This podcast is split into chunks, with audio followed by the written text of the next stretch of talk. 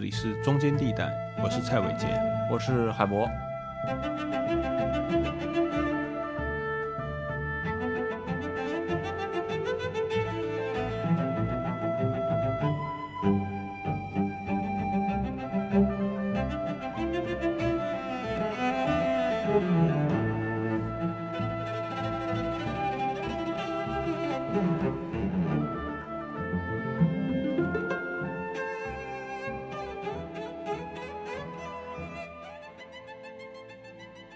所以很明显啊，到了四十年代，有那个行政机构开始大面积的投入到区域研究之后，费正清那些做近代中国研究的学者就非常受用。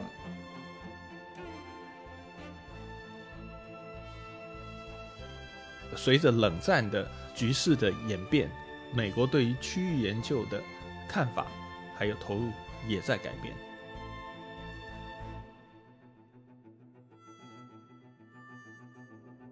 我们前面讲新义，它是在承认清朝作为一个大一统的帝国的这样的前提之下，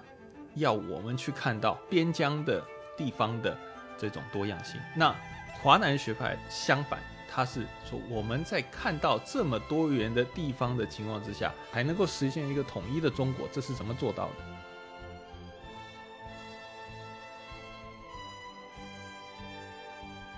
这期的嘉宾是来自深圳大学历史系助理教授蔡伟杰老师。啊，蔡老师是印第安纳大学内陆欧亚系的博士啊，关注的领域在内陆亚洲，特别是蒙古时代以来的欧亚世界史。那来，蔡老师和大家打声招呼吧。大家好，我是蔡伟杰。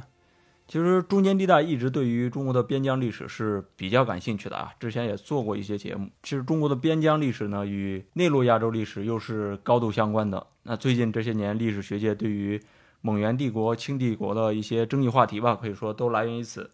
有意思的是呢，这些学术话题也在逐渐的外扩到一些公众视野吧。一直很想和蔡老师做一期节目啊，但是之前他曾经聊过的一些话题，不是被四零四了，就是被四零四了。那最近呢，蔡老师有一期谈新清史的节目还在啊，大家可以去搜索来听一听。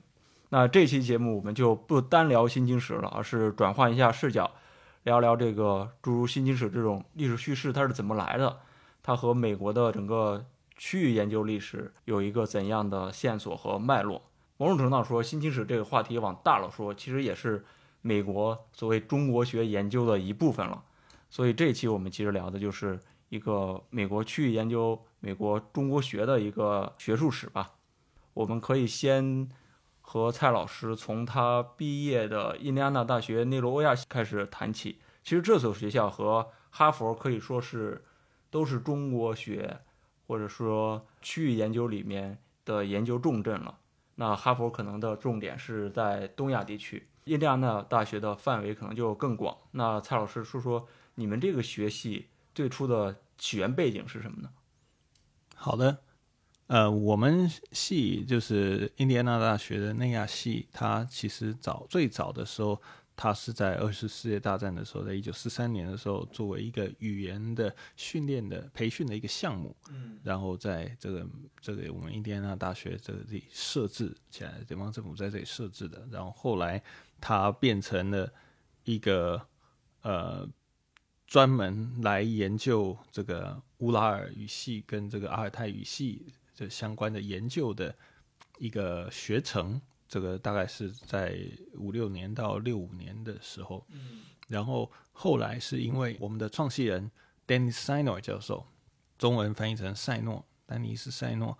然后他从这个英国剑桥大学呃来到了我们系，然后我在我们这里就建立了乌拉尔研究与阿尔泰研究学系，嗯，然后在那之后。一直到这个一九九三年的时候，我们才改名为我们现在的这个 Central Asian Studies，就是有的时候翻译成内陆欧亚学习，有的翻译成这个中央欧亚学习，不一定对。但基本上它其实就是在讲这个所谓的这个内亚，它就是在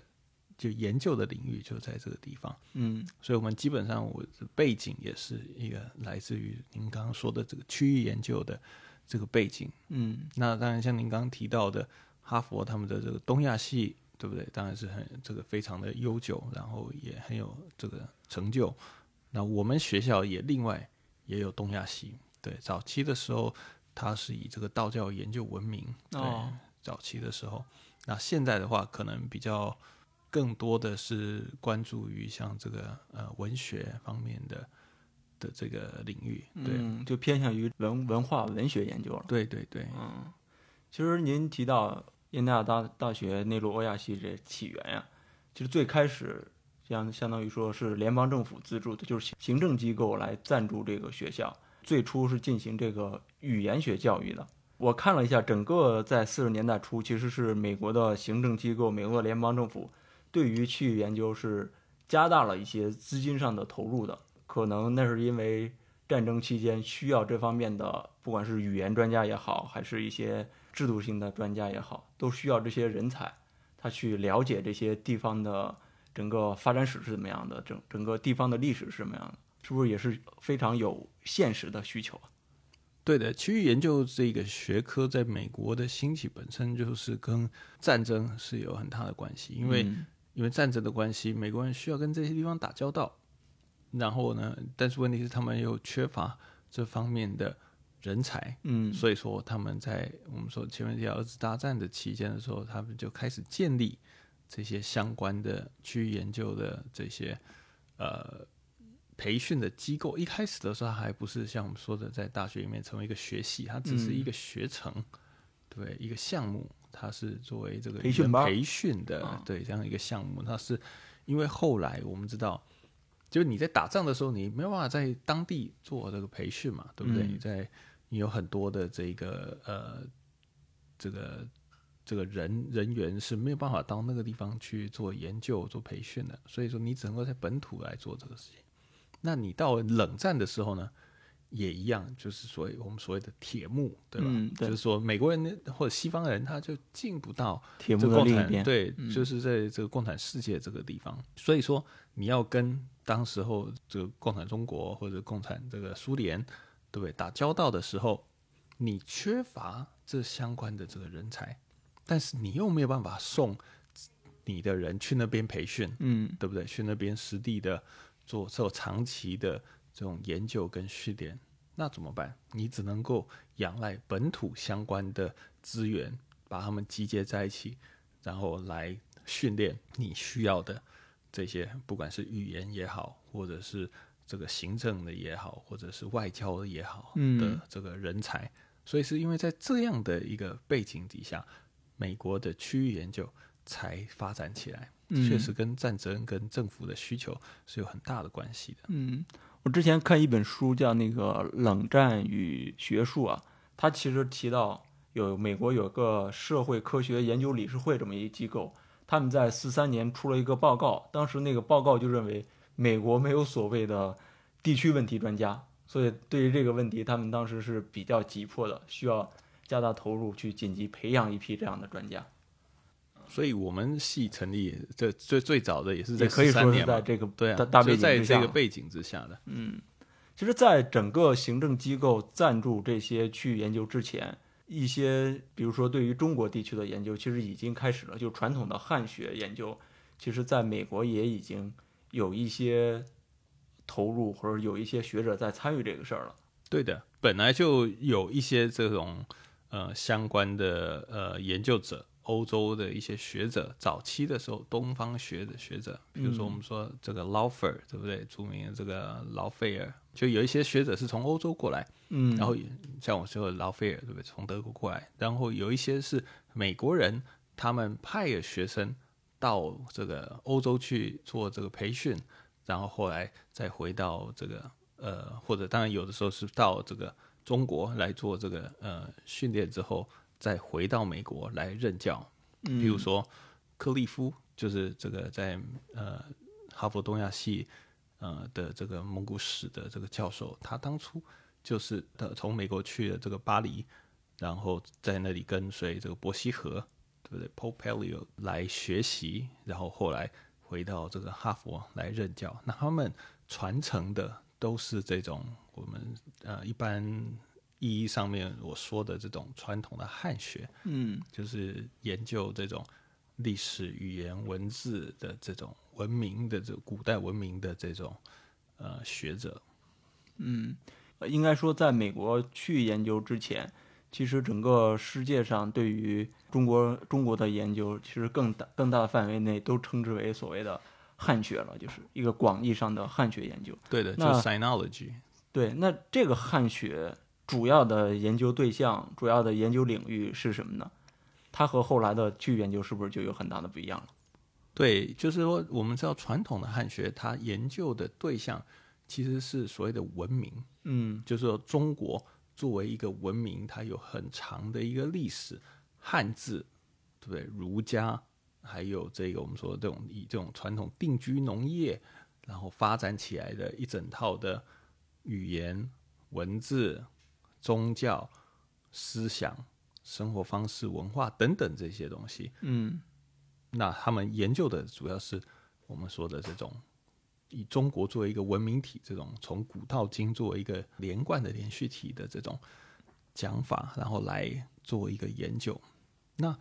区域研究的时候就很不一样，因为区域研究的时候，他们所认识的中国不是一个文明体，嗯，而是一个民族国家。所以我们说，一个地区，嗯对的，它是这个地区里面的一个国家。所以说，我们说在传统的东亚这个研究里面，它里面一定会有的就是中国，但是它会有日本，嗯，它会有韩国，它有的时候会有越南，对，但有的时候甚至会把蒙古包含进去。这是有的时候是因为在传统中国的时候，对不对？中国有这个，比如说内蒙古地区，嗯对，对不对？或者西就是西藏，对不对？或者是这个新疆，对不对？这些地方传统就是有一段，有的时候在历史上不是归中原王朝或者是汉人主要聚集的，呃，不是归中原王朝统治，或者是说不是由汉人作为这个主体居民的这些地区。嗯传统的话，汉学不研究这些东西。嗯对，对，传汉学传主流的传统是研究呃汉人的文化，对不对？你说以汉字为主的这种中国文字，这种儒学、儒学啊什么这些东西，对，呃，来作为主体的，就说也不是说汉学完完全全不谈这些东西，但是它相对来说是比较边缘的，嗯对。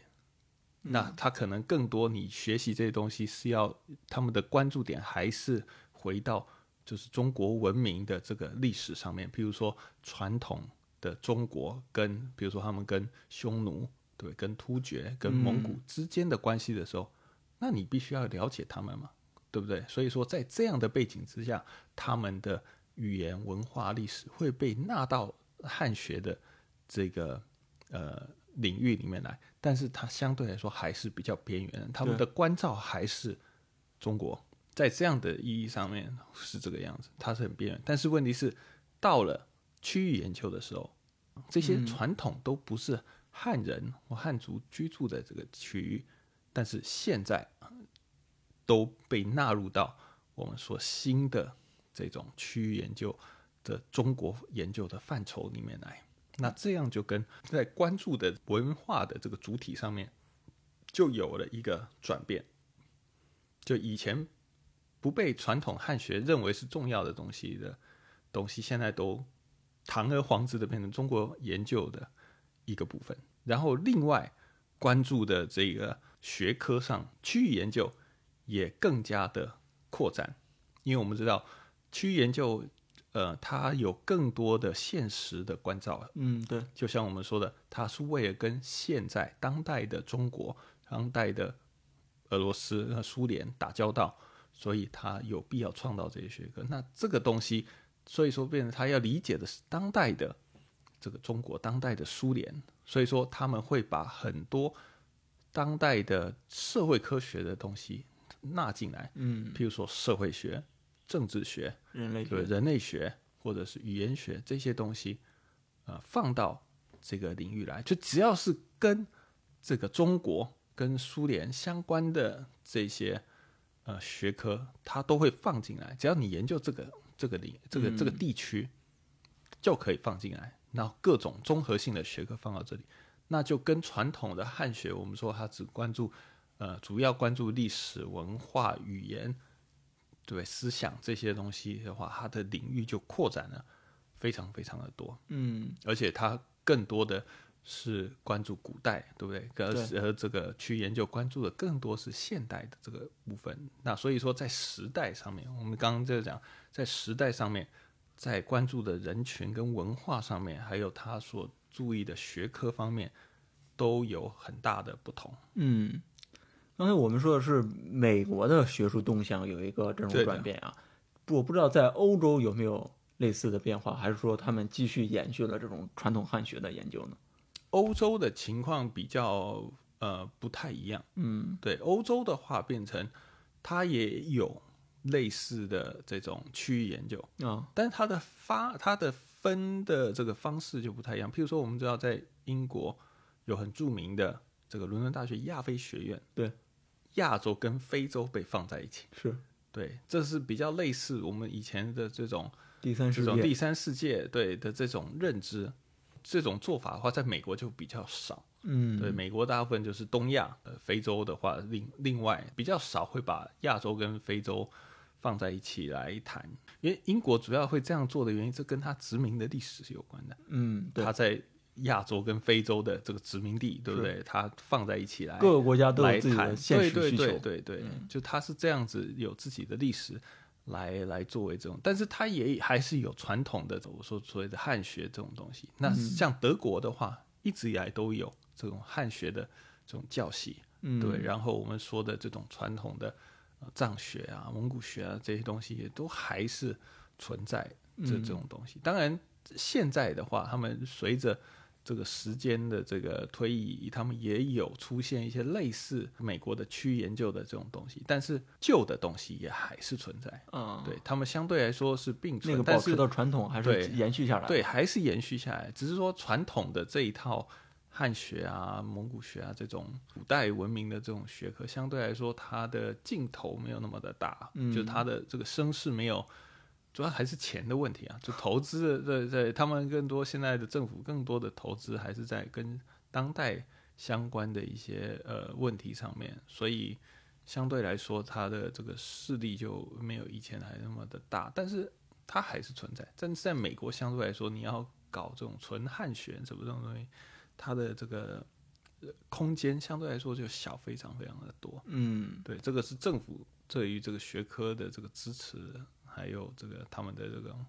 分类的差别。嗯，对，四十年代之前的这种传统汉学研究，确实是非常看重这个古代中国的历史啊。你看那个燕京学士，甚至一度把这个一七九六年之后的事儿视作是这个新闻工作，他们不不认为这是历史工作了。那伯希和都是去什么敦煌去搞这些敦煌学，对，就完全不和这个现实有有一些关联吧，可以说。是的，就完全这关注的东西就很不一样。嗯，但是我感觉除了刚才您说的，呃，美国行政机构对于整个学术转向的这个推动之外，是不是其实也有一些学者个体的一些兴趣的转向？像当时比较知名的费正清和拉铁莫尔，他们其实也是关注的近代中国的一些事儿，而不是传统中国的事儿。在他们在整个当时的汉学研究领域，应该不算是很主流的学者了。对，可以这么说，因为费正清，我们就费正清来讲啊，费正清他主要关注的还是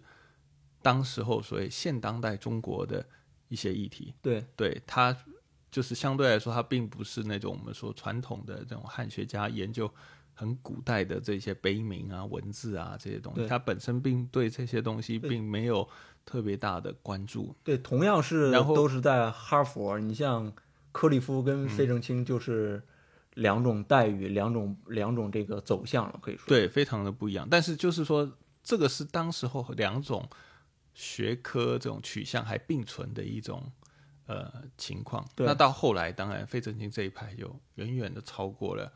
这个克里夫的这个势力。对对这一派就是传统的这种做蒙古学，就是做这种传统的学这种文明的这种学科，对历史语言学为主的。是，然后像拉铁摩尔，拉铁摩尔又还不太一样。拉铁摩尔他的路子更多的是走这种田野风，对，他是从这种实地考察为主的，呃，来发展他的这个东西。他不是这种书斋式的学者，嗯他跟我们说前面讲的这种伯希和啊，但伯希和是两个都有了，嗯，对。然后或者我们传统的汉学家，就是书斋里面的这种汉学家比起来的话，他其实呃并并不是这种取向，他是走游历过这些边疆地区，然后也他本身也没有博士学位，对对自成一派，有点对对对，他比较像是自成一派的这种蒙古学的这种这种做法，就还不太一样。所以很明显啊，到了四十年代，有那个行政机构开始大面积的投入到这个区域研究之后，所以费正清那些做近代中国研究的学者就非常受用了，就非常受重视了，可以说是他们成为整个潮流的最先的可能受益者吧。对，费正清的这一派当然是呃比较早受益的，但是拉铁摩尔他其实做的也是近现代中国的东西，但是他就没有这么的好运。当然，主要这个原因是因为他在麦卡锡主义时期的时候受到很大的打压，他是。们他被认为是这个共产主义的同路人，对，所以被这个在后来在战后，对不对？就是美国一直在呃在十九年之后有一个很大的一个争议嘛，嗯。就是在他们在讨论为什么我们失去了中国，嗯，为什么美国失去了中国？那这个原因就是认为，除了这个有其他各种内部的一些策略上的失误之外，他们认为就是因为有一些共产主义的同路人在美国内部帮这些共产主义者讲话，然后导致他们误判形势。那我们内部有拉铁路党，对，就是这个第五纵队这样的这种意思。那拉铁摩尔就被认为是对，他就被作为是一个靶子，然后被认为是这个第五纵队，然后所以他后来最终他原本在 Johns Hopkins 对不对是有一个呃他的这个机构，对不对？他在那边教授这个蒙古学，但是后来。呃，他没有办法留在那里，对他就只好出远走。对对他出走美国去了英国，对对，所以他后来其实在美国的影响力并没有那么的大。嗯，呃，其实费正清和拉铁摩尔在四十年代，就是麦卡锡主义之前，还是非常受美国行政机构的重视的，可以说是啊，拉铁摩尔都已经是这个蒋介石的顾问了，对啊，他他所以非常高了对，他是非常尊贵的待遇。说真的，对对相对来说，这是很不容易的事情。对，只不过有这样麦卡锡主义这么一个，或者是事件或者是意外吧，让他受到了很大的影响。嗯，嗯，但其实整个美国的整个区域研究的走向是一直没有变的，一直按照那个思路是往下进行的。应该更广泛的说，从朝鲜战争之后，所谓的美国中国学一开始急剧繁荣起来吧，更多的需要一些中国问题专家出现了，所以 Chinese study 这个词也开始流行起来了嘛，就成为一个，学派的词了。中国研究，嗯，它这个中国学里面包含的不只有这个历史研究了，还包括各式各样的研究。我之前看到一个例子，就是说夏志清的那个中国近代小说史，也是其实是为整个应该是中情局委托的，委托创作的，还是还是哪个机构委托创作？反正是美国一个对政府机构委托创作的吧。嗯当时应该有很多类似的现象。我记得您也提到，您的那些老师之前也受到过中情局的邀请，想要是为他们工作。对，就是这个是，就是说，在当时候的很多区域研究的学生，后来毕业之后的出路，就是到政府帮到地方政府工作，嗯帮他们，不管你是作为智库的研究员，或者是呃到国务院去当这个分析师，对不对？分析这些材料，或者是做这些呃外派的这些呃职员、外交官也好，他们呃很多人实际上走的是政府的工作，留在学界的相对来说还是非常少的。哦，对，那譬如说您刚刚提到那个例子，就是我老师对张君毅，他当初呃在在正大的时候，他毕业呃去了美国，就我的母校印第安纳大学这个地方留学，来学习这个藏学。嗯那他就我还记得他那个时候就跟我讲说，他那个时候刚到美国的时候呢，这一年级嘛，刚去什么都不懂，然后呢，就有一个自称是 CIA 的人来找他，然后说呢，我们可以给你全额全额的奖学金然后呢，也可以给你这个生活的这个津贴，然后呢，你不用你也不用还钱，但是呢，唯一的要求就是，呃，你毕业之后为我们这个 CIA 来做事。嗯，我那个时候听了就觉得，哎呀，老师，那你怎么后来就变成了我的老师了？别人我没有去这个帮他们做，因为听起来很很很好的一个待遇啊，对对吧？是不是？对？人家帮人家呃给你钱念书，还帮你这个呃给你供你生活费什么，还保证你之后毕业之后会有工作，保分配相当于保是吧分配对吧？多好的一个呃进美国政府工作的多好，那怎么没有去这样？嗯，然后他就说开什么玩笑，我吓都吓死了。这个我才那个时候才刚去第一年嘛，他那个时候刚去第一年，什么都不懂了。这然后 CIA 就来找你，这个 这也不知道是真是假还是怎么样，反正他那个时候就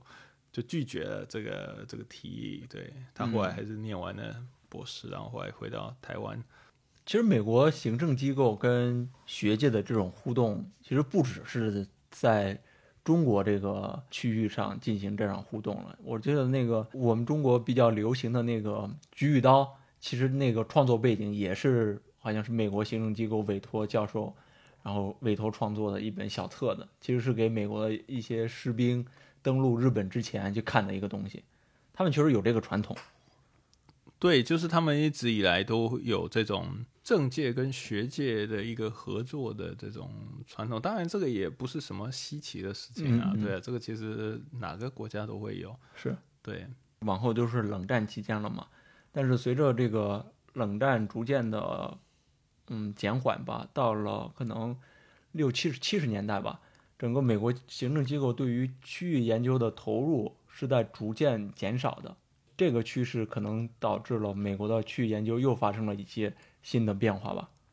对，这个很大的一个契机，其实就是中美关系正常化。嗯因为我们前面讲到，区域研究它原本最早的创立的这个原宗旨，就是因为美国人没有办法派遣他们的人到这个地方，到这个他们要研究的这个区域来培训、嗯来学习，对吧？所以说，他们必须要利用原本就在美国的这些人力资源，或者是这些相关的图书资源等等，把它综合起来，来培养这些人。但是这个情况在您刚讲到七零年代的时候开始出现转变，为什么？因为那个时候整个的我们说，呃，这共产阵营内部出现了一些转变，特别是中苏交恶的这个情况。对，然后呢，美国开始意识到，也许可以透过拉拢中国来制衡这个苏联。嗯所以说开始这个对中国这个释放这个善意。那中国也特别希望能够在这个时候利用这个跟美国拉近这个关系，然后来抗衡这个苏联。所以说，在这样的情况之下，一拍即合，那两边开始我们说的有这个中美关系逐渐正常化的这样的一个呃情况。但背后推手，但季辛吉是很重要的一个推手。嗯在这样的一个情况之下，就是联邦政府的经费就开始会做一个重新的分配，对吧？嗯因为就像我们前面讲的，原本之前是我们的人过不去中国，所以我需要把钱通通都投到这个区域研究，我们本国的区域研究上面。但是现在中美关系正常化了，我的人可以进到中国去，不管是去考察也好，不管是去学习也好，嗯开始有人可以直接到中国去。那我一部分的资源肯定就会挪到这个上面去。那原本给区域资源的这个呃投入，就自然会受到影响。所以这个是整个随着冷战的这个呃局势的演变，整个美国对于区域研究的看法还有投入也在改变。嗯，对，其实当时对于整个研究经费的削减，直接影响了很多可能当时是非主要大学都取消了一些区域研究的经费，甚至取消了这个好多部门都给取消了。我当时看一个材料，就是说黄仁宇当时在纽约州的一个州立大学，可能一个分校任任职吧，当时已经拿到了这个终身教职，但还是被解聘了。在他之前解聘的还有像日本历史研究的学者、印度历史研究的学者、那个非洲历史的研究学者，这些都被解聘了。可能他那个学校没有那么知名啊，这些研究领域没有那么强，这也是一个很重要的原因。他解聘的时间是正好是一九七九年中美建交的那个时间点，就是非常有这个有这个正好正好卡上了，对，非常巧合。嗯，对，另外，美国行政机构对于区域研究减少投入，有没有跟整个越战之后学术界开始反思自己跟可能政府过于紧密有关系啊？对，这个是另外一个呃情况。美国内部有很多反战的这种声音，有很多著名的这个中国学的学者，他们也在这个时候开始反思。著名的这个关注中国的一个委员会吧，对他们那个时候很多中研究中国的学者有一个对对呃不是 Fulbright，另外一个嗯就他们组织的一个呃，就是这些关注中国的学者组织的一个组织，然后开始呃要求呼吁，就是说应该要重新思考跟中国的关系。其实是这个是很早的时候就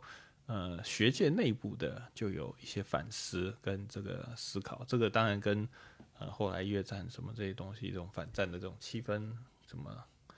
这些思想当然也都会有一些关系，就是美国的学者他们开始在反思这个这个政学的这个关系过于紧密的时候，学术可能会失去自己的一个独立性的一个问题。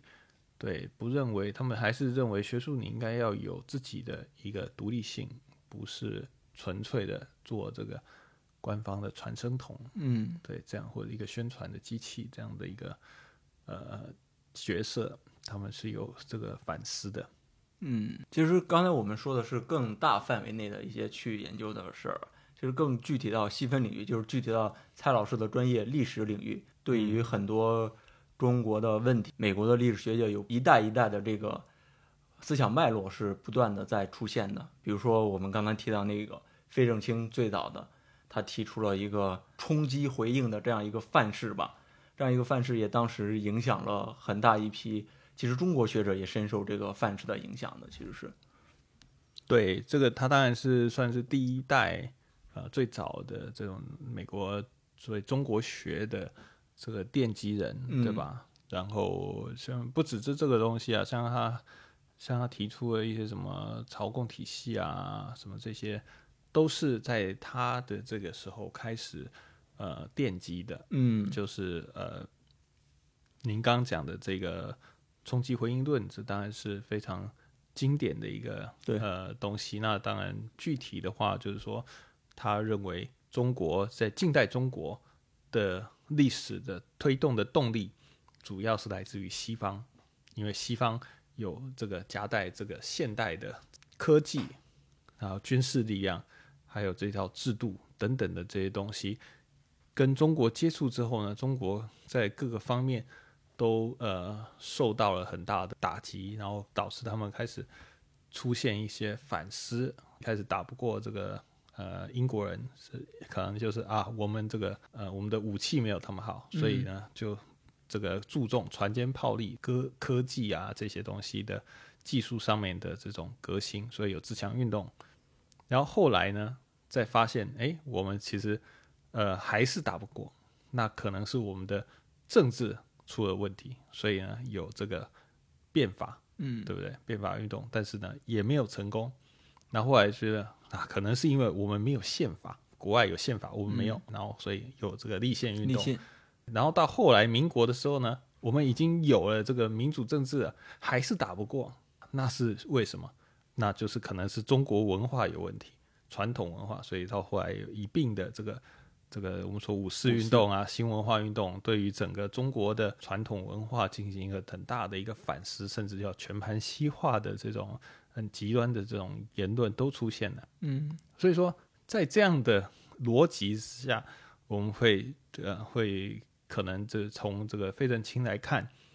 就是说推动中国历史、近代中国历史转变的动力，主要都是来自于西方。嗯那中国作为一个呃对象，它主要是呃接受者，就是说他们是接受到这个西方的来自西方的冲击之后呢，他们被动的去做一个回应，这样的一个呃理论的一个范式。嗯那当然，呃，某种程度上面来讲，它这个东西在当时候确实也也比较有解释力啊。当时候也没有什么比较其他的这种呃范式来来取代它，而且很多实际上甚至很多中国人也是也是接受这一套的这种这种想法。嗯，对。其实这个范式能够很顺畅的解释一个线性的历史的，其实是。对的，是嗯，他是其实是把历史看成一个很有线索的一个脉络，对，是有一就很好，用，跟马克思主义一样，对对对，它是一个很特别好好用。的一个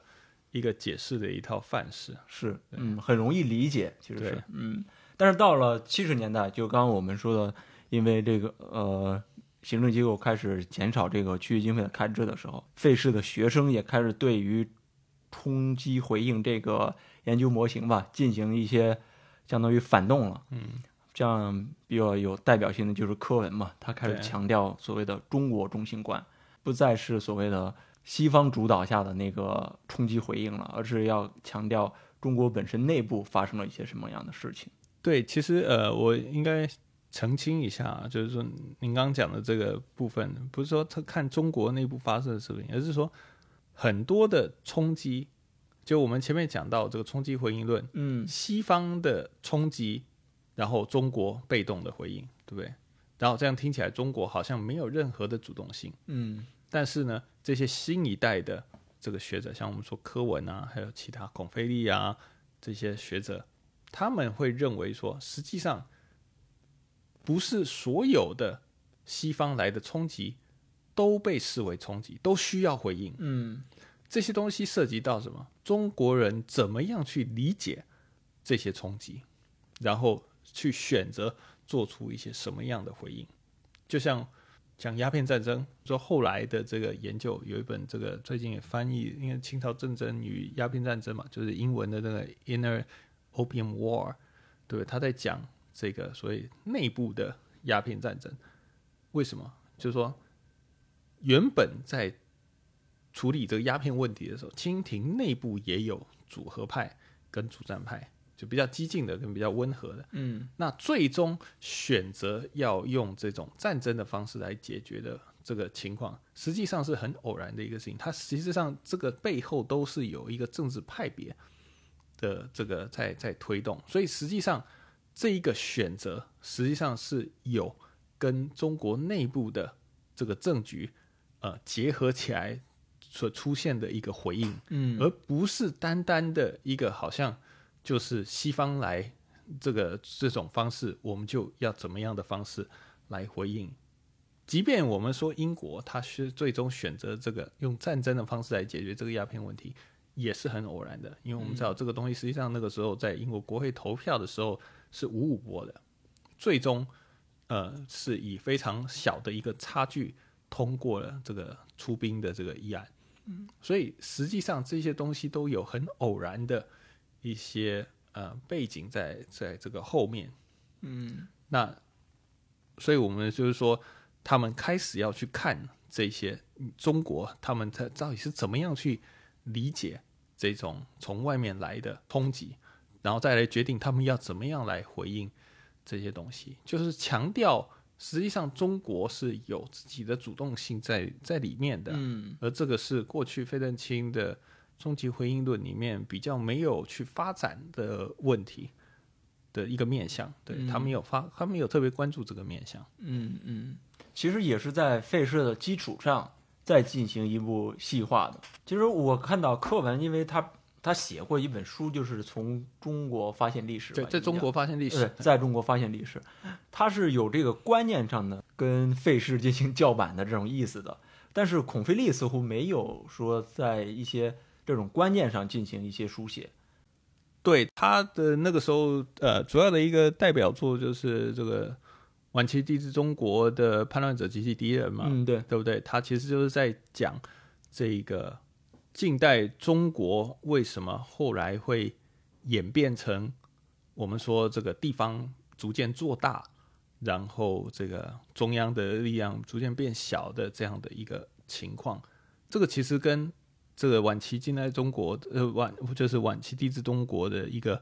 呃地方的军事化有很大的一个关系。嗯那这个就是我们想到这各地出现这种民团啊，对不对？这种地方的团练这种东西，然后再搭配这种地方的这种乱世，对不对？就是有的地方，就是说清朝在这种时候，在这个自我们说家道以后的这种呃各种的什么白莲教啊，这些各种的这种地方的这种乱世，实际上让地方呃的这个政府他们有很多的机会。来，呃，就说不只是政府，就是有很多地方的这些呃团体，他们出现，呃，拥有这个地方的这个武力。嗯那他们的这些东西，实际上导致的一个结果就是，政府不再能够垄断这个呃武力的这个情况。所以说，在这样的一个背景之下，然后再加上我们前面提到的这种乱世，然后在这样的一个情况之下，形成了一个地方有可能做大的一个一个背景。那这个跟后来我们说的什么太平天国啊，什么这些东西，其实都是有关的。嗯，就是他把重点可能放到中国社会内部的一些变化上。，对他关注的中国内部的这种社会的呃的这个变化，然后再谈说这些东西它怎么样影响了中国历史的变迁，而不是只有看从西方来的这些的冲击对这些东西。嗯，当然，这些东西跟外部的冲击也不是完全完全没有关系，因为实际上中中这个中央的权威的弱化跟西西方人来了之后，他对于这个中央的威信的这种打击，这个是有关系的。嗯，但是这个是一个连锁的一个一个情一个一个反应，它不是一个完完全全分开的一个一个东西。那过去可能费正清他的这个这种做法比较不关注这种地方的情况，嗯那对嗯新的一派开始关注这些东西，就是关注中国他们内部的呃变化，还有他们怎么样去理解这个西方来的这些冲击。他们实际上在回应的时候，很多时候也是根据自己的需求来做的这种回应。嗯，对，真的这个时期的中国研究，它是基于什么样的一个整体背景上的问题意识呢？因为我们都知道，可能对于中国的研究，其实是有这个美国的一个问题意识存在的。那到了可能这七十年代的时候，他们做这些强调中国中心出发的这种观念的时候，作为美国问题的中国研究的问题意识是什么呢？对，这个实际上跟美国他们自己内部的社会的一个发展是有很大的一个关系的。像我们说，在六零年代、七零年代之后，这个他们开始关注这个呃社会史，关注下层的这种呃我们说这种黑人、这个平民，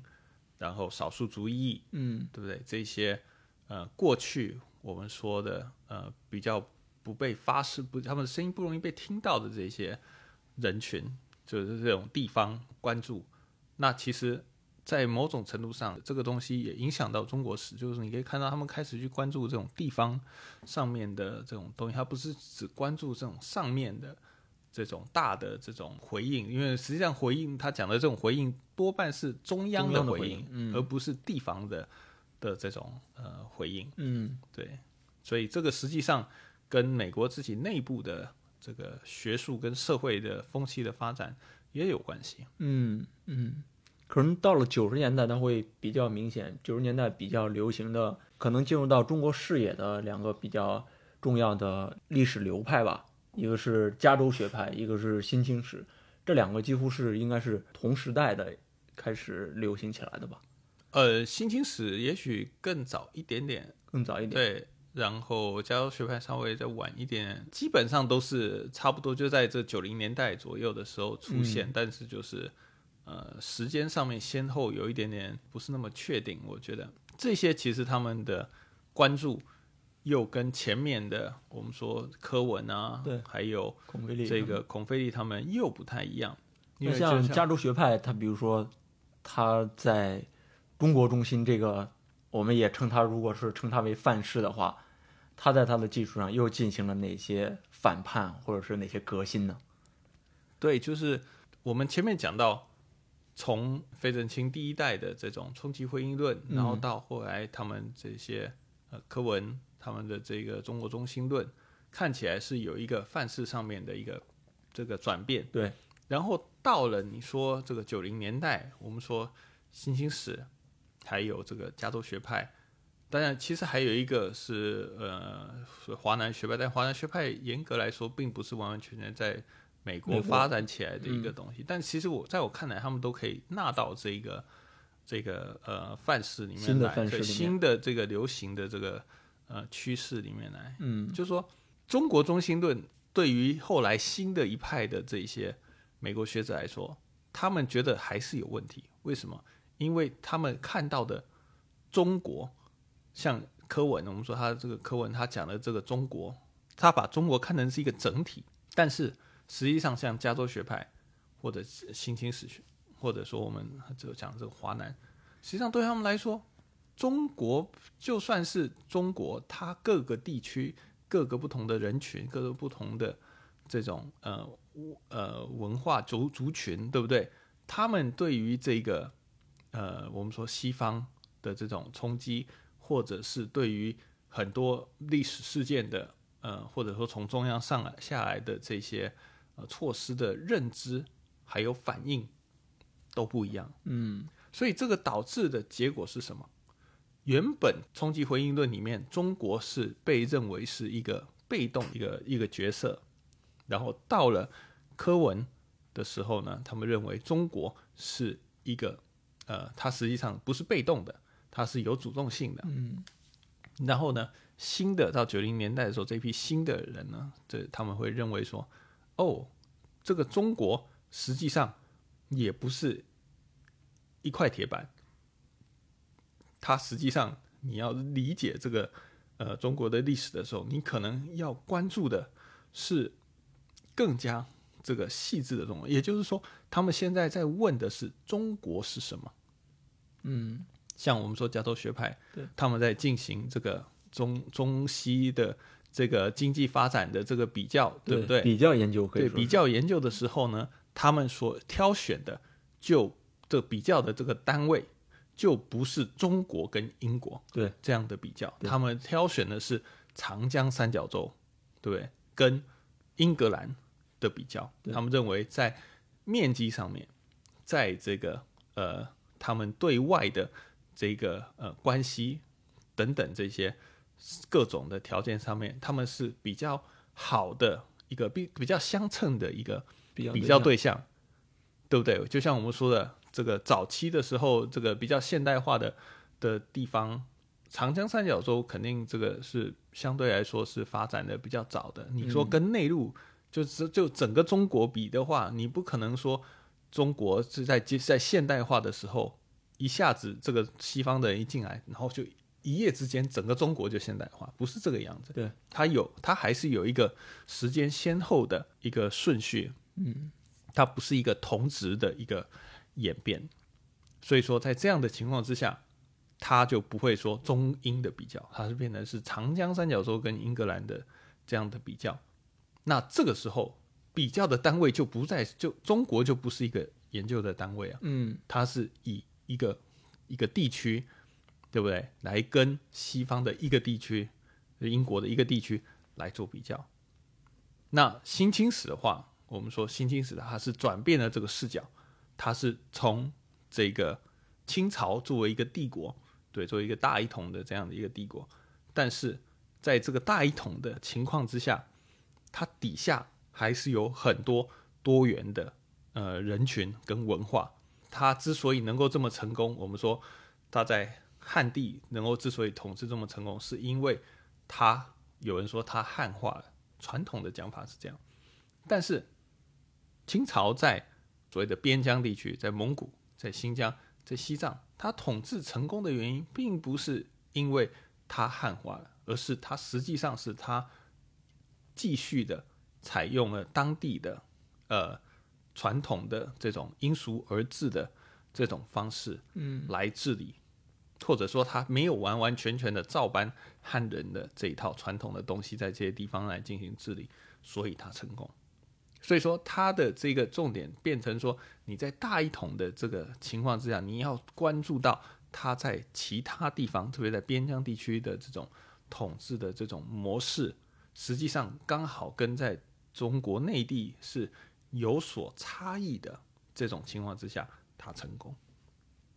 所以说，在这个时候，他的这个视角就从对这个中国的这个内地的，我们说我们说的所谓的中国本部，或者说我们说内地十八省这样的一个地区的这种关注，开始投射到边疆地区，嗯，对不对？那这个中国就不是我们传统讲的这个内地的中国，他关注的实际上是边疆的这个情况。对，那华南学派的做法呢，也很类似，但是呢不太一样。华南学派就在关注的是说，你我们这个中国各个地方，对不对？你说在这个福建，对不对？福建的这个庙多，对吧？然后广东这个宗祠多，对不对？然后各个地方有这么不同的这样的一个情况之下，就是在地方上有这么这么多样性的这样的情况之下，中国还能够维持统一。就在这么多元的情况还能维持统一，这个原因是什么？那当然，这里面他们就会提到说，地方跟中中央之间有一些这种呃共谋啊，或者说我们说他们借用了这个呃中中央的这种权威来强化他们自己在地方的这种这种呃权威，对吧？或者说呃，当然这个一种做法是你要加入这个所谓的户籍，嗯，对你怎么样加入到户籍？对，怎么样进入这编户齐民？那不然的话，就是说你要怎么样进入这个科举？嗯，对，来提升你自己的这个身份，对吧？它有很多很多跟这个呃中央合作的这种方式，它借用中央的这种权威来来这个提升自己的在地方上面的这些身份，还有他们的这个地位。所以说，他跟这个我们说呃新兴史的话，它实际上出发点不一样，对不对？中我们前面讲的新兴史，它是在承认这个清朝作为一个大一统的帝国的这样的前提之下，要我们去看到它在边疆对边疆的地方的这种多样性。嗯，那华南学派它是相反，它是说我们在看到这么多元的地方的情况之下，还能够有一个统一的，对，还能够实现一个统一的中国，这是怎么做到的？嗯，但是最终他们要，他们都认知到的一个是地方是很多元的，对，中央的这个帝国是存在的，嗯。对他们实际上都还是接受这两个这个前提，只是问的方式，嗯，对提问的方式跟那个方向是不一样，对吧？一个是由上而下，一个是由下而上的这种做法，嗯，那就导致了他们在做研究上面的时候所关注的一些材料，还有这个问题会有所不一样。但是在我看来，他们在追问的都是中国是什么，嗯，对不对？对于他们，对于这个华人学派来说，他们研究的这个呃中国，实际上更多的可能是我们说的乡土中国，这个所谓的大一统的帝国，它怎么样在地方上面显现出来？嗯，这个是华人学派的这种做法。那那我们说，对不对？行星史看到的是边疆，边疆在这个帝国里面的这个重要性。嗯，然后加州学派看到的就是长江三角洲，它作为这个他认为在现代化的历程上面，资本主义的这种发展有很，它跟英国的英格兰有很类似的这样背景。嗯，还有这个可比性，那你就可以看到说他们的这个关注的这个点，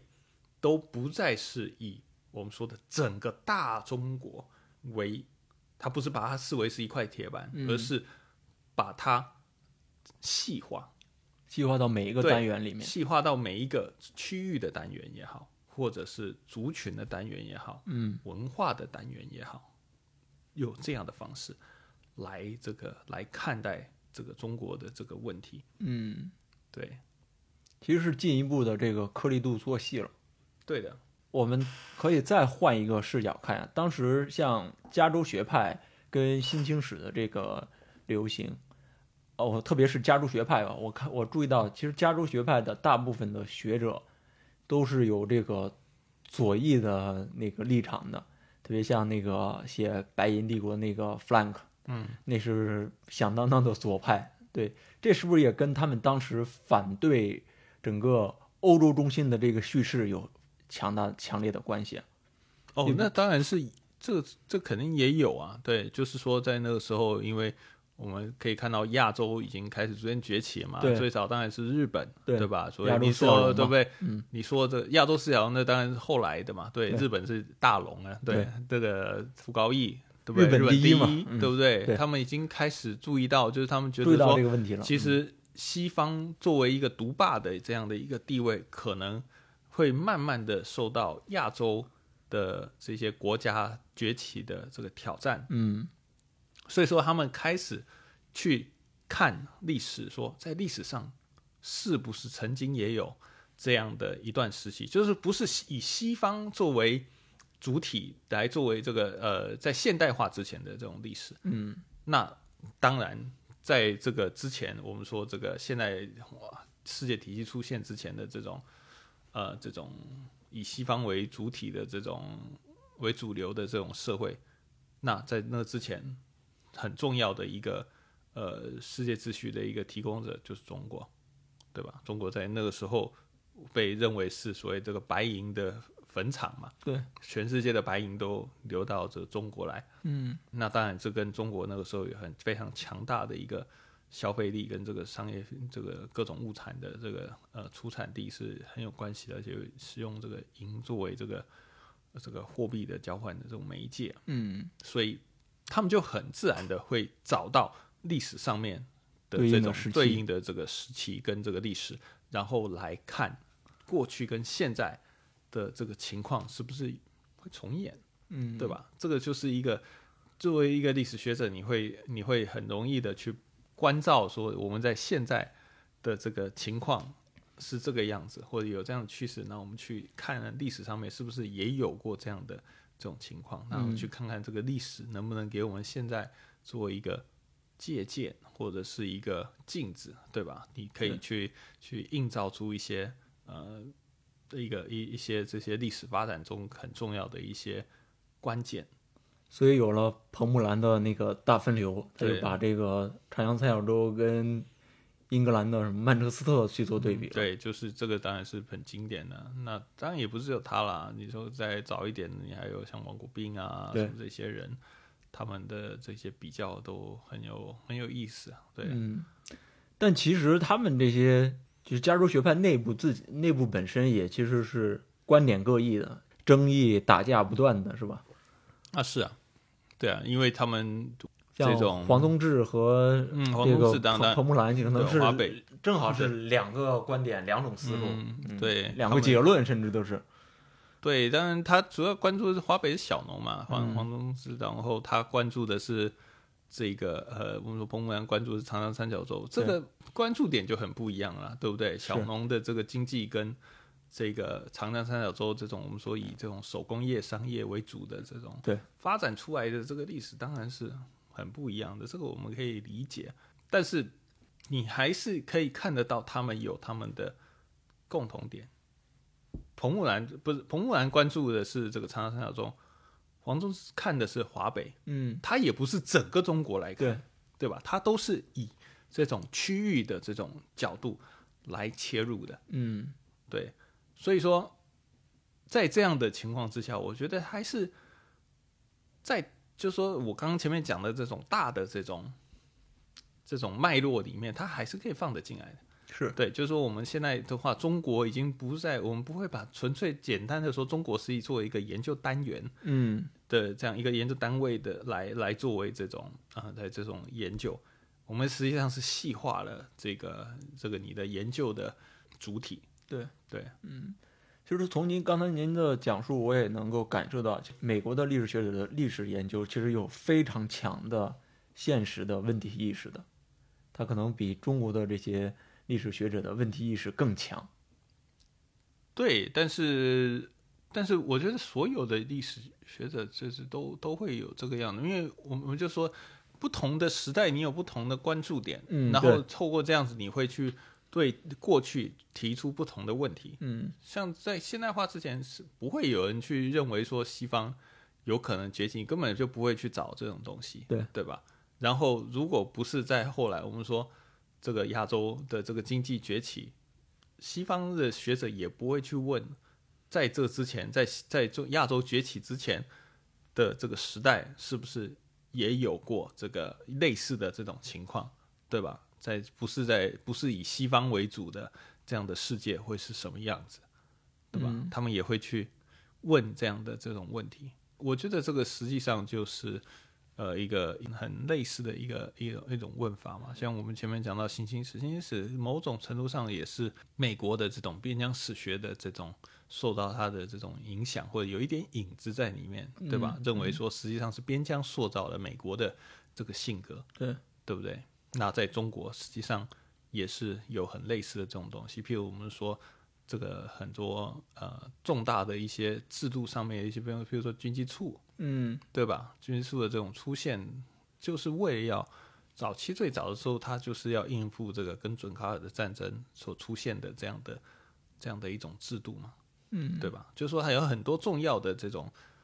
这种制度啊，或者是什么，它实际上都跟这个边疆的一些事情是有关系的。嗯对，他塑造了这个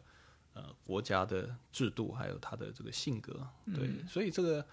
我觉得还是就是说这些东西我们不能够把它割裂来看，就是说好像在美国的中国学就好像是。是一个独立发展，然后跟美国其他的这些东西没有关系。实际上是有它跟美国学界的发展，跟美国是就是历史学界那一部分发展，跟社会上面的很多的这个潮流，对不对？还有跟国家的这个呃，我们说国家的这个目利益，对它的这个呃目的，它的投资，对不对？这些东西都是有关系的。对对，嗯，这能看出是嗯，所以在美国的做中国历史研究的学者，其实是用中国历史的这些材料、这些素材来处理一些美国当下的一些现实的问题、现实聚焦的一些议题的。也不能这么说，这可以稍微修正一下你刚刚的那种讲法，就是说，因为美国人关注这些议题，比如说我们前面讲到种族，嗯，对，我们前面讲到了族群，嗯对不对？我们前面讲到了这个底层，嗯对不对？然后我们讲到边疆，对对不对？那这些呃美国的学者就会觉得说，哎，对我们关注这些东西，然后在中国，我们有没有可能也用这样的方式或者这样的这些因素，在中国历史上，它是不是有曾经也有很重要的影响？嗯是用这样的方式来问，就这就是比较史学里面一个一个很重要的一种一种做法嘛，就是说你实际上同样的这种 case，对不对？同样同样的因素在在一个地方它会发生作用，在另外一个地方它是不是也会发生作用？那如果有，嗯那可能有一些共性；那如果没有，为什么？这个可能涉及到不同的这个脉络，对不对？两个地区不同的历史脉络的发展。或者他们的文化的里面对于这些东西的认知是不一样的，对。嗯嗯但是这个是，就是我们会说这种美国人他们的一个角度，跟中国人的很多的这个呃传统的这种做法就会很不一样，因为他们的他们是带着他们自己的关注、嗯他们的问题对，来看这个中国历史的。对，当然这个不是说这个东西一定准确或者是怎么样，这有的时候确实会也有失真的时候。嗯对，这个是必须承认，就是研究都是有好坏是的嘛，对吧？但是我觉得这些做法有的时候确实让我们关注到一些我们过去忽略的面向，对对吧？像我们前面讲到，我们过去可能没有那么关注边疆，对不对？边疆我们边疆实际上对于清我们说清朝的历史，实际上是有很大的一个呃呃影响。然后像地方，对不对？地方南、华南这些这些东西，或者说我们说长江三角洲，华北的小农，嗯或者说什么我们以前可能会忽略的一些东西。对，那其实到透过他们呃的这些呃提出，他们提出了这样的问题，让我们重新去关注。哦，原来其实你也可以这样子看。对我觉得这是一个呃，可以是一个很好的一个良性的一个互动。对，嗯你觉得没有？你觉得他们讲的有问题？那我们可以讨论嘛？嗯，其实美国历史学界对于这些问题的关注，呃，只有把它转译成这种话语，才能够在美国的那个学术市场上进行对话，进行一个交流，才能让引起更多人的关注。对对，因为这个当然，就像我们说的，它毕竟这是一个，它再怎么讲，它还是一个外部观点。嗯那他会这样子，肯定也是有呃他们自己的这个背景，因为就像我们说的，中国学在中国肯定是大众，对吧？嗯你是中国人，你做这个相关的研究天经地义。你到美国不是啊？我为什么？对不对？我们这边在美国，大家研究的肯定就是欧洲，对不对？对美国自己的历史，对不对？嗯对天经地义嘛，他们是美国人，他们是这来自欧洲的，对不对？这天经地义。那我为什么要去看你？是对你这个对不对？你这个研究亚洲、研究中国、研究内亚，为什么我要看你研究这个东西？你对这东西对我有什么帮助？对不对？那他们就要想办法，这些在美国的中国学者、内亚学者就要想办法证明自己的找到存在联。系，对，那就可以说说从，比如我们说从这个主题上面来对，从议题，下手，议题上面下手，对不对？诶，你们关注这个这个族群问题，对不对？这个中国也有啊，对不对？我们也可以做这个对话嘛，嗯对不对？然后对不对？你做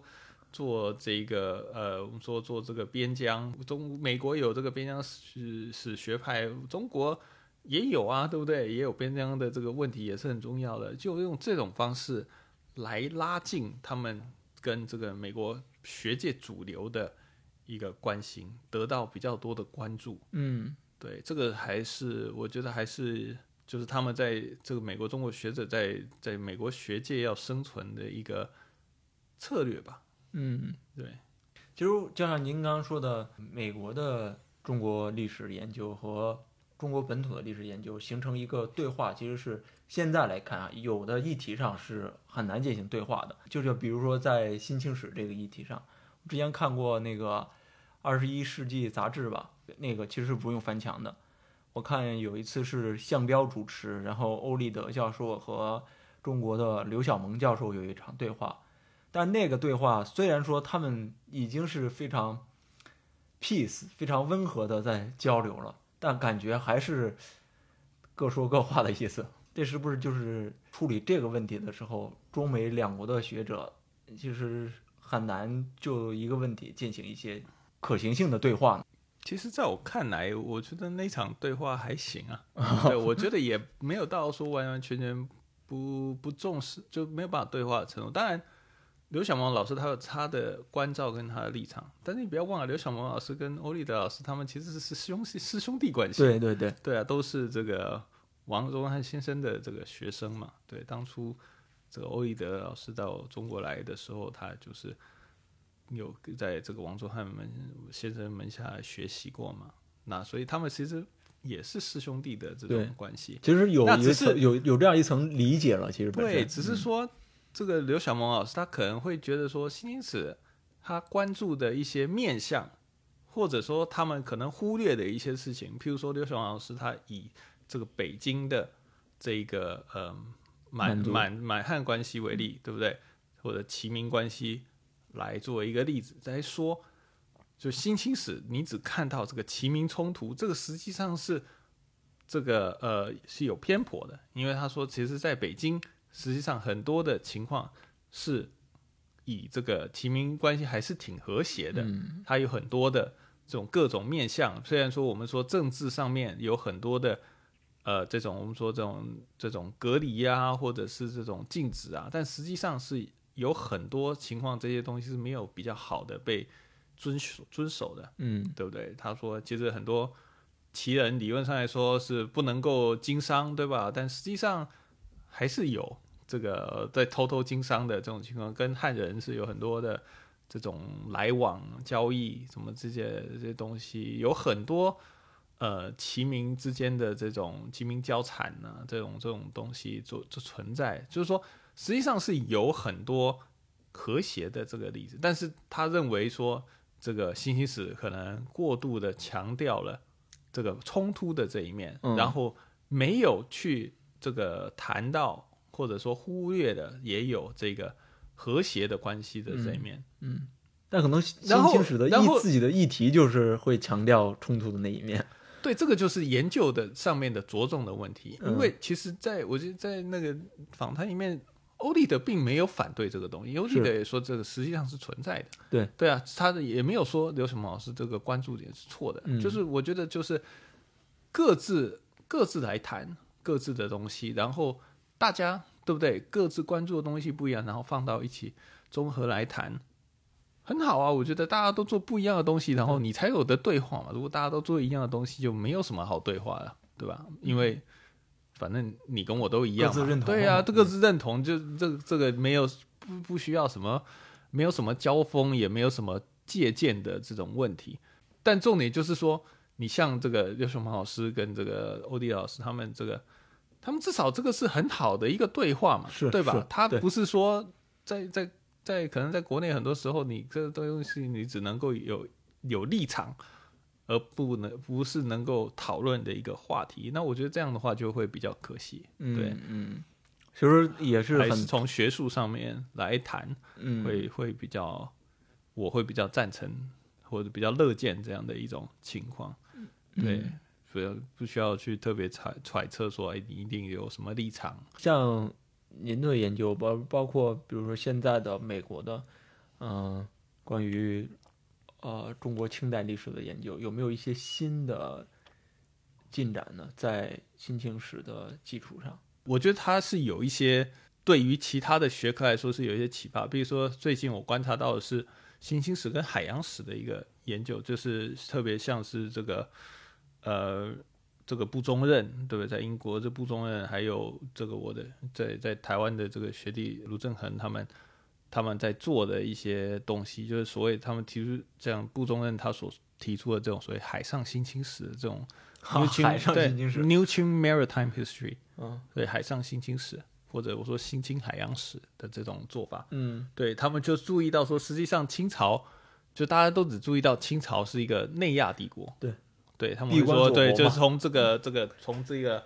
呃新清史的讲法，对不对？它是一个内亚帝国，但这不代表说它不是一个中华帝国，它也是，就是只是说它也占领内亚，所以他们会说哦，中国清朝有内亚性，当然这个内亚性也被人家批评说这可能是很模糊的一个词，是。但我觉得你如果好好的定义它的话，这个词还是可以用的，对，但需要很比较严格的一个定义。嗯。那他认为说，实际上很多人会认为说，清朝它是这个注意注意的都是它在内亚边疆的这个经营，但实际上清朝在海疆的经营，在海洋的经营也是很值得注意的。嗯那像他的这个做法，就要就注意到说，清朝在这个对于这个远洋跟这个近海的这个管理的这种体系，对不对？还有这种呃，我们说这种很多的这种呃呃这种博物学上面的这种，就关于海洋的这种书写，嗯对，然后还有他们对于这个海上的这种呃调查，对种种的这些情报搜对集，情报收集等等的这些东西，他觉得是呃从新清史这边也可以得到一个一个启发的一个一个情。从这种意识上来说，还应该可以说清朝是一个海上帝国。那当然，这个所谓的就是清朝是一个什么样的有什么性，对不对？清朝的内亚性 或者清朝有的海洋性，对不对？这样的这种谈法，我觉得呃也不是不能谈，对，就是说，但是我觉得还是像我前面讲到内亚性，你也是需要很这个重新定义从。就是有比较严格的定义，然后海海洋性也是一样。我们说了这么多的中国呃美国的中国历史研究，从这个脉络看下来，他们其实都是在不断的细化、不断的追问整个中国这个概念的，嗯越来越越深入到这个中国这个概念是什么，越来越把它细分，越来越那个更多的从它的内部各个单元视角去观察这个中国，甚至很难去用一个单一的概念、一个单一的视角去定义它了。对，就是说，从我们前面讲到一个这个最早的时候，好像冲击与回应的这里面，中国是一个静态的，只能够被接受，在冲击之后，然后做一个回应的这样的一个被动的主体。到后来，他们认为你应该去看中国本身内部的发展，你要从这个中国内部的这个逻辑还有这个认知，才有办法理解这些。这个外部冲击的意义，对中国的历史发展的意义，然后还有他们怎么样去选择接受的这种回应的这种方式，然后到后来，我们说新的这种做法是，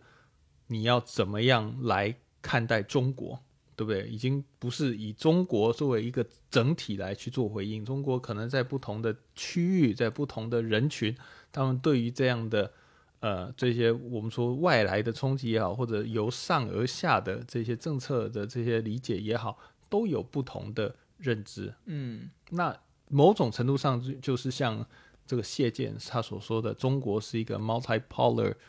呃 empire，就是多极的这个帝国，对不对？你可能这个汉地是一个是一个单元，然后呢？蒙古是一个单元，这个新疆是一个单元，西藏是一个单元，这样，然后甚至这个满所谓满洲或东北是一个单元，这样的一种情况，所以说所谓多级的这种单元。但是现在比较，我觉得这个东西还可以再往前推，就是说我们讲的这种地方里面，实际上它也是混杂的。嗯，像我自己的研究的话，我自己研究研究的是，呃，这个汉人清代移民到蒙古的。汉人跟满人他们的蒙古化的一个研究，就是我们说认为的这些蒙古人，实际上里面也有很多满人跟汉人的成分在里面。它也不是像我们说的这个蒙古就是一块铁板。嗯，对我觉得现在还可以再做，就是我们再深入到我们认为的这个单元里面，再细化。对，然后你去看这里面的这个情况，然后这里面的混杂的。这种情况，就我们会对这些我们认为的单元有更深的这种了解。那实际上，当然也还是在我们前面讲的这个脉络，对不对？我们对于中国的理解，然后对不对？越来越细分，那这些其实都有助于，我觉得这都有助于我们了解